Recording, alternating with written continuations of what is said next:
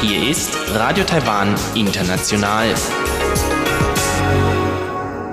Herzlich willkommen zum halbstündigen deutschen Programm von Radio Taiwan International. Am Mikrofon begrüßt Sie Ilon Huang. Und das haben wir am Dienstag, den 4. August 2020 für Sie im Programm. Zuerst die Nachrichten des Tages, anschließend die Business News mit Ilon Huang.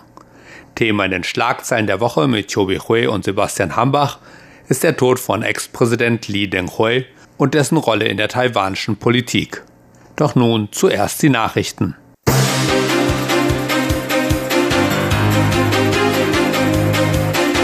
Sie hören die Tagesnachrichten von Radio Taiwan International.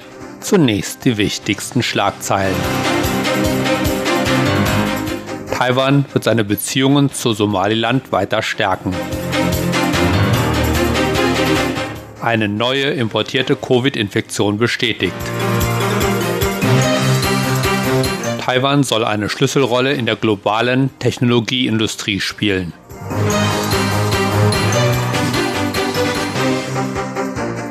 Taiwan wird seine Beziehungen zu Somaliland weiter stärken. Das erklärte die Sprecherin des Außenministeriums Joanne O am Dienstag. O reagierte damit auf Berichte, dass China versuche, eine eventuelle diplomatische Anerkennung Taiwans durch Somaliland zu blockieren. Die Nachrichtenwebseite Somaliland Chronicle hatte berichtet, dass Somalilands Präsident Muse Bihi Abdi die Möglichkeit der diplomatischen Anerkennung Taiwans analysieren ließe. O sagte, die Beziehungen zwischen Taiwan und Somaliland beruhe auf gemeinsamen Werten wie Freiheit, Demokratie und Menschenrechte. Demokratische Länder teilen viele Werte, darunter Freiheit, Demokratie und Menschenrechte. Dies sind die wichtigsten gemeinsamen Werte und die gemeinsame Sprache in unseren Beziehungen zu Somaliland. Auf dieser Grundlage werden wir unsere Beziehungen mit Somaliland weiter stärken. O sagte auch, dass beide Seiten an der Einrichtung von Vertretungen in den Ländern des jeweils anderen arbeiten und hoffen, dass dies bis September beendet werden könne. Aufgrund der Covid-19-Pandemie befinden sich diese Pläne jedoch noch im Anfangsstadium. Somaliland ist eine völkerrechtlich zu Somalia gehörige autonome Region, die in der Praxis als unabhängiger Staat fungiert und über keinerlei diplomatischen Beziehungen verfügt. Das im nordwestlichen Teil von Somalia am strategisch wichtigen Golf von Aden gelegene Land hat 3,9 Millionen Einwohner und hat sich 1991 unabhängig erklärt. Das Epidemie-Kommandozentrum CECC e hat heute eine neue importierte Infektion mit dem Coronavirus in Taiwan bestätigt. Dabei handelt es sich um eine Rückkehrerin in ihren 50ern aus den Philippinen. Das CECC e arbeitet an der Identifizierung der Passagiere, die auf dem Flug nach Taiwan in engem Kontakt mit der Frau standen. Unterdessen geht das Rätselraten um die Ansteckungsquelle des jungen Belgiers, der in Taiwan positiv auf das Virus getestet wurde, weiter. Gesundheitsbehörden bestätigen, dass der Mann im Juni nach Taipei, Taichung, Ilan und Zhanghua gereist war. Gesundheitsexperten schätzen, dass sich der Mann die Krankheit während seines Aufenthalts in Taipei zugezogen haben könne. Das CECC e sagte jedoch, dass dies weiterhin nur Vermutungen seien und man weiterhin nicht bestätigen könne, ob es sich um einen einheimischen oder einen importierten Fall handle. Taiwan kann eine Schlüsselrolle in der globalen Technologieindustrie spielen, da sich immer mehr Länder Sorgen um die Datensicherheit machen. Das erklärte Taiwans neue Vertreterin in den USA, Xiao Mei-Qin, am Montag während einer Pressekonferenz in den USA. Die Covid-19-Pandemie habe einen enormen Einfluss auf die Weltwirtschaft gehabt, so Xiao. Dies sei besonders relevant für Taiwan, weil man seit langem auf den Export angewiesen und daher eng mit den Bedingungen auf den Weltmärkten verbunden sei. Aus diesem Grund müsse Taiwan die Beziehungen zu seinen engsten Handelspartnern stärken. Insbesondere könnte Taiwan eine wichtige Rolle als verlässlicher Partner und Standort für die Industrie spielen. Xiao wies außerdem darauf hin, dass die USA auch sehr besorgt über die Datensicherheit in der Technologie seien. Taiwan solle diese Gelegenheit nutzen, um eine Schlüsselrolle in der globalen Technologieindustrie zu spielen. In Bezug auf Taiwans Rolle in den Beziehungen zwischen den USA und China sagte Xiao, Taiwan sei noch nie die Spielkarte eines Landes gewesen. Es habe seine eigenen nationalen Interessen und teile mit den USA die Werte der Freiheit, Demokratie und regionalen Sicherheit. Taiwans demokratische und transparente Regierung sei auch ein Grund dafür, dass Taiwan in der Lage war, dass Taiwan in der Lage war, die Covid-19-Pandemie in Taiwan erfolgreich einzudämmen. Xiao fügte an, dass sich die amerikanisch-taiwanischen Beziehungen auf die weitere Zusammenarbeit in den Bereichen Handel und nationale Sicherheit konzentrieren werden.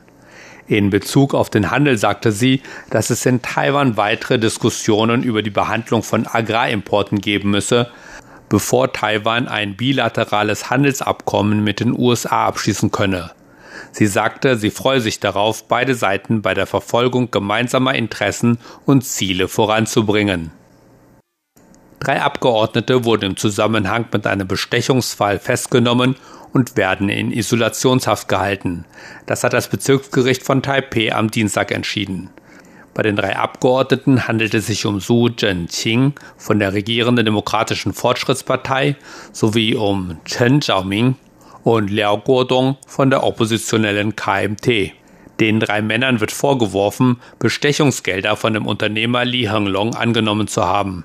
Als Gegenleistung sollen sie sich für Gesetzesänderungen eingesetzt haben, um Li in einem Rechtsstreit mit einem Rivalen zu begünstigen. Bei den geflossenen Geldern soll es sich um Summen bis zu 20 Millionen Taiwan-Dollar handeln, umgerechnet etwa 580.000 Euro. Während auch einige Mitarbeiter der drei Abgeordneten festgenommen wurden, kam der ehemalige Vorsitzende der New Power Party, Xu Yongming, nach Zahlung einer Kaution in Höhe von 800.000 Taiwan-Dollar, umgerechnet etwa 23.000 Euro, frei. Ein autonomer Busdienst nahm am Montag in Neu-Taipei einen begrenzten Betrieb auf, bevor er im September für die breite Öffentlichkeit geöffnet wird.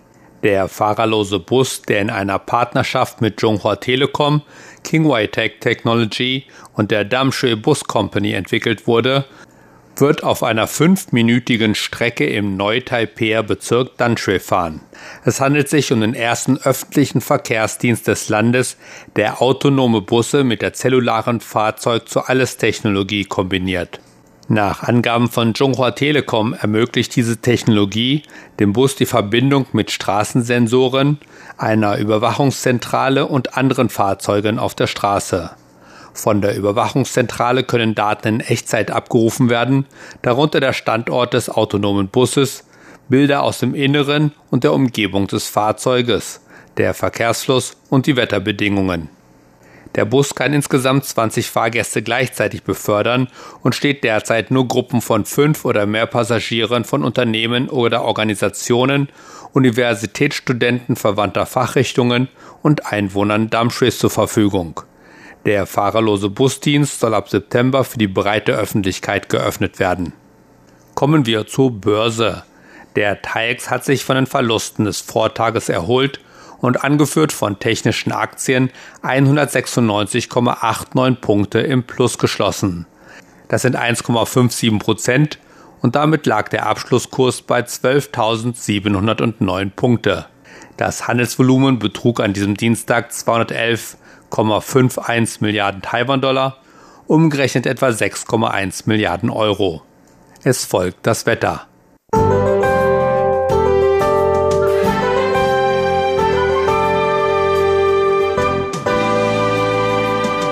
Das Wetter in Taiwan stand auch heute weiter unter dem Einfluss des Tropensturms Hagobit.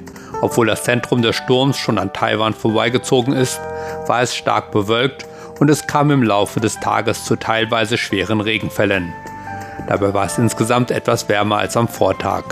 Und die Vorhersage für morgen, Mittwoch, den 5. August, Während es im Süden des Landes sonnig werden soll, sieht es für Nord-Taiwan weiterhin wechselhaft aus.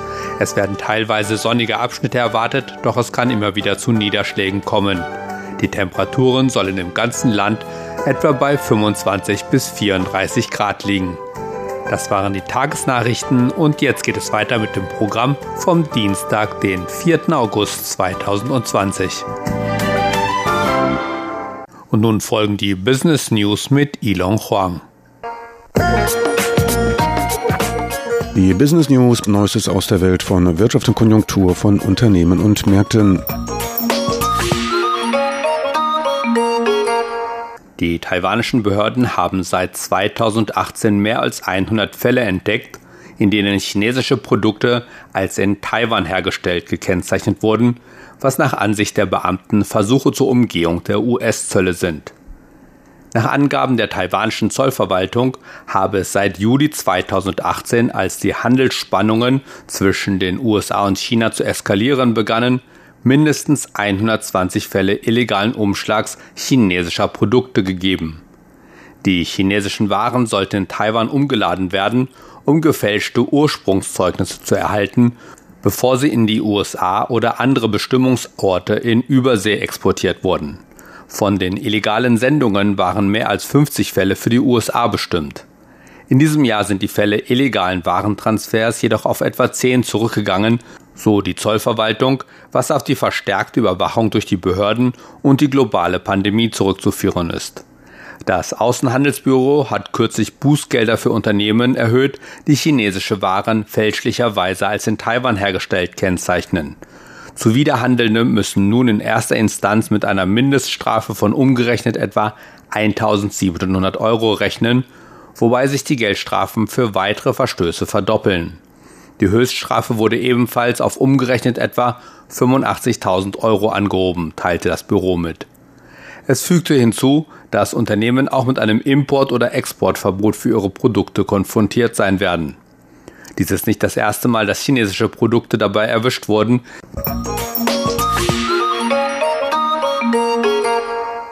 Das taiwanische Unternehmen Foxconn verstärkt seine Bemühungen, in die Halbleiterindustrie einzusteigen.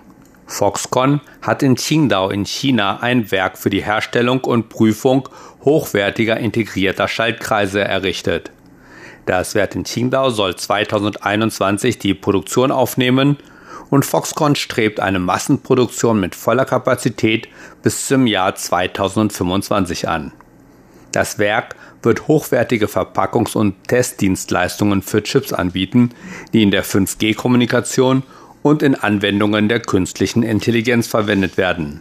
Diese neueste Bemühung in der Halbleiterentwicklung unterstreicht die Vision des Foxconn-Vorsitzenden Leo Yong-wei. Er hat das Unternehmensziel herausgegeben, in die Entwicklung neuer Technologien wie Elektroautos, digitale medizinische Versorgung und Roboter einzusteigen.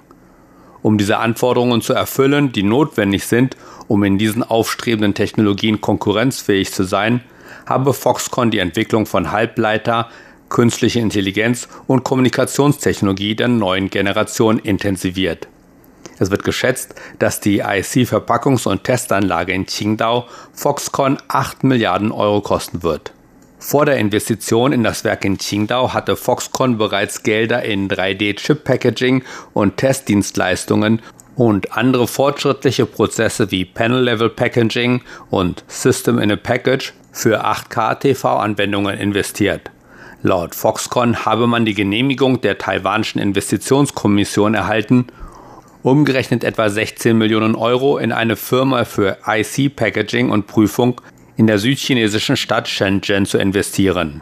Darüber hinaus ist Foxconn weitere Kooperationen in China eingegangen.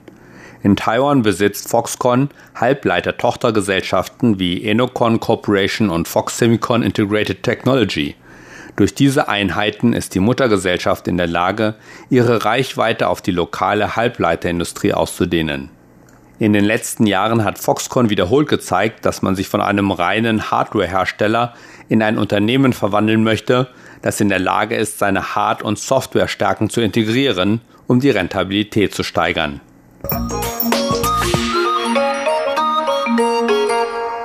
Das waren die Business News mit Ilon Huang. Weiter geht es nun mit den Schlagzeilen der Woche. Chobi Hui und Sebastian Hambach sprechen über den Tod von Ex-Präsident Li Denghui und dessen Rolle in der taiwanischen Politik.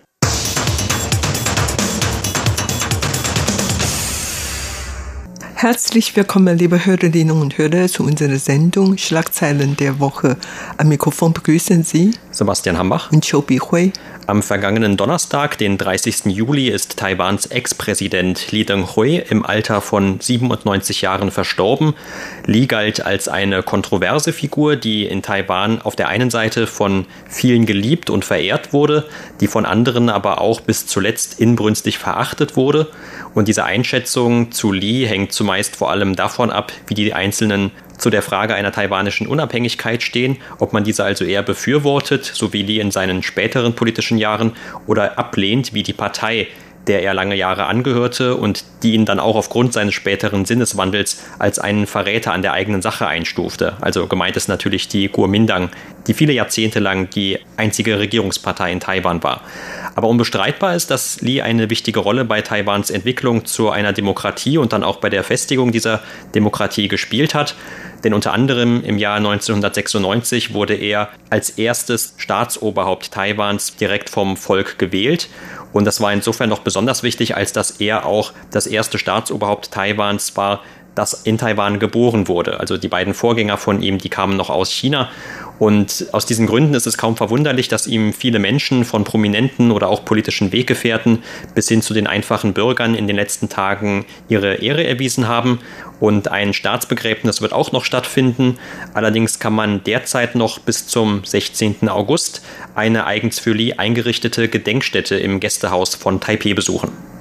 Ja, Li Denghui ist inzwischen gestorben und für die DPP gilt er als ein Herd und für die Kuomintang, zu der er lang gehörte, ist er ein Verräter und so weiter. Auf jeden Fall, wie gesagt, das äh, stößt eigentlich auf verschiedene Gefühle. Manche Leute hat sehr bedauert wegen seines Todes und hatte auch deren Beileid gezeigt, aber viele vor allen Dingen die Kuomintang-Anhänger, Kuomintang unterstützen, waren eigentlich nicht besonders deren Beileid gezeigt und ein Mann, glaube ich, hat sogar Feuerwerk gezündet. Also sein Tod löste eigentlich wieder diese verschiedenes Gefühl in dieser Gesellschaft aus.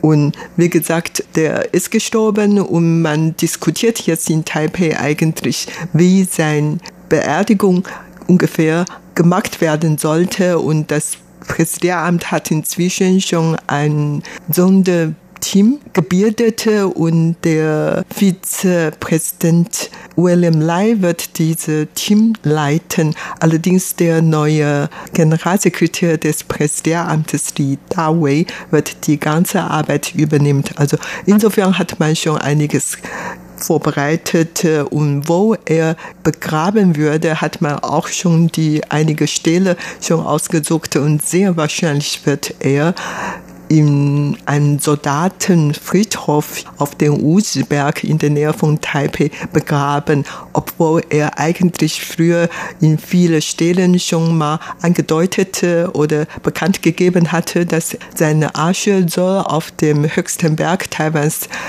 dem Jadeberg gestreut werden. Aber auf jeden Fall, jetzt hat man ungefähr so weit geplant. Und natürlich in den letzten Tagen hat man sehr viel über Li Denghui gesprochen, seine positive Seite, negative Seite, der als ein Mensch, kein Gott, hat natürlich vor allen Dingen zu der Demokratisierung Taiwans beigetragen. Aber auf der anderen Seite, von der Sicht der Kuomintang-Leute, ist er, wie gesagt, ein Verräter und er hat die Beziehungen zwischen Taiwan und China nicht nur nicht beförderte, sondern auch zur Risiko gebracht und so. Da hat man vier verschiedene Urteile oder Kritik oder äh, Lob oder seine Beiträge bestätigt und das löste wirklich unterschiedliche Gefühle aus.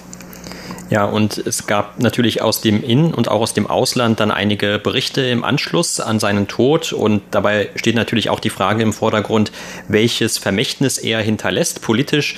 Und dadurch, dass er nicht nur die wichtige Position als Präsident innehatte, sondern auch davor schon lange Jahre politisch aktiv war, ist das natürlich auch ein sehr großes oder sehr langes Vermächtnis, das er hinterlässt. Aber vor allem immer wieder diskutiert und jetzt auch reflektiert wird dabei natürlich die Frage zum einen die Beziehung zu China und wie er da eingewirkt hat, ob positiv oder negativ, aber dann vor allem auch immer die Frage, wie er die Demokratisierung von Taiwan weiter beeinflusst hat und welche Reformen er auch durchgeführt hat in seinen aktiven Jahren als Präsident. Also er war zwar 1996 das erste Mal vom Volk gewählt worden hier in Taiwan, aber er war eigentlich schon seit 1988 der Präsident und der Grund war, dass er damals schon unter dem vorherigen Präsidenten Jiang Jingguo zum Vizepräsidenten ernannt wurde und dann das Amt des Präsidenten mit dem Ableben von Jiang Jingguo übernehmen konnte, wie es eben in der Verfassung auch üblich ist. Und seitdem hatte er dann natürlich auch solche Reformen noch stärker vorangetrieben. Und diese Reformen, vereinfacht gesagt, haben sich vor allem dadurch ausgezeichnet, dass er eine Taiwanisierung der Politik in Taiwan, aber auch vor allem der Kuomintang, also dieser Partei, der angehörte, vorangetrieben hat. Er war nicht unbedingt der Erste, der das getan hat, sondern Jiang Jingguo selbst, dem wird auch schon zugeschrieben, dass er zum Beispiel versucht hat, die Partei und hohe Posten auch in Partei und Regierung, was damals, wie gesagt, lange eins war zur Einparteienherrschaft in Taiwan, dass er die also mit verschiedenen taiwanischen Spitzenkräften dann auch belegt hat und zu denen gehörte auch Li Denghui damals. Und Li Denghui, wie gesagt, hat diese Politik dann auch weitergeführt und hat aber selber immer wieder auch betont, dass es eine taiwanische Identität gibt. Und im Anschluss zum Beispiel jetzt an seinen Tod bei der Gedenkstätte da kam gestern ein anderes ehemaliges Staatsoberhaupt, nämlich der Präsident Chen Shui-bian, zu dieser Gedenkstätte und hat dann auch im Anschluss gegenüber Journalisten gesprochen, dass er zwar auch Meinungsunterschiede mit Li Denghui gehabt habe, aber auf der anderen Seite, dass die beiden auch Gemeinsamkeiten hatten. Und dazu gehöre eben auch, dass sie beide versucht hätten, eine taiwanische Identität in Taiwan zu stärken, die also losgelöst ist, mehr oder weniger von dieser vorherigen chinesischen Identität, die von der damaligen Regierungspartei für Taiwan immer behauptet wurde. Und man erinnert sich vielleicht noch an die Nachkriegsgeschichte in Taiwan, wo die Kuomintang ja immer behauptet hat, sie vertritt China eigentlich als Republik China, wie bis heute Taiwans offizieller Name lautet. Und damit seien dann eben auch die Taiwaner zum Beispiel Chinesen oder Vertreter dieses Chinas. Und das wurde ja auch international lange Zeit so anerkannt. Also zum Beispiel viele Länder haben ja Taiwan während des Kalten Krieges noch lange als Vertretung Chinas anerkannt. Und das Ganze hat sich dann erst im Laufe einer stärkeren diplomatischen Anerkennung der Volksrepublik verändert.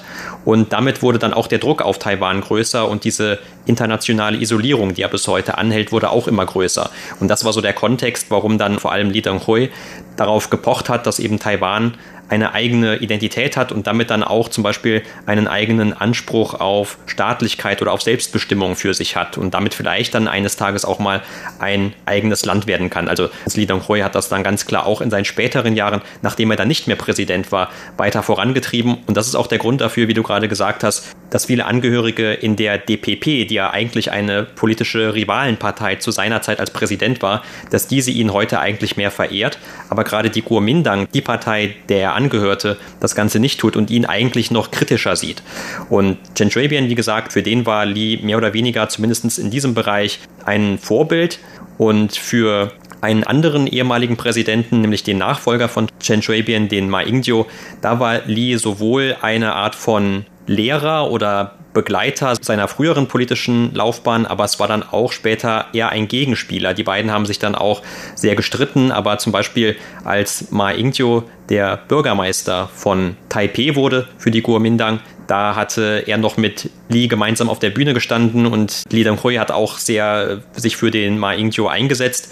Aber dann in späteren Jahren, als es dann für die Kuomintang so aussah, dass Li sich mehr und mehr für diese taiwanische Unabhängigkeit eingesetzt hat, da wurde dann auch die Ansicht von vielen in der Kuomintang gegenüber Li Denghui sehr kritisch und vor allem auch zum Beispiel von Ma Ying-jeou. Und er hatte jetzt auch sich zu dem Tod von Li zwar geäußert, aber nicht sehr positiv, was das Vermächtnis von Li angeht. Daran sieht man auf jeden Fall, dass es auch auf der höchsten politischen Ebene sehr unterschiedliche Ansichten zu Li Danghui gibt und die werden natürlich jetzt auch im Anschluss an sein Ableben noch einmal geäußert.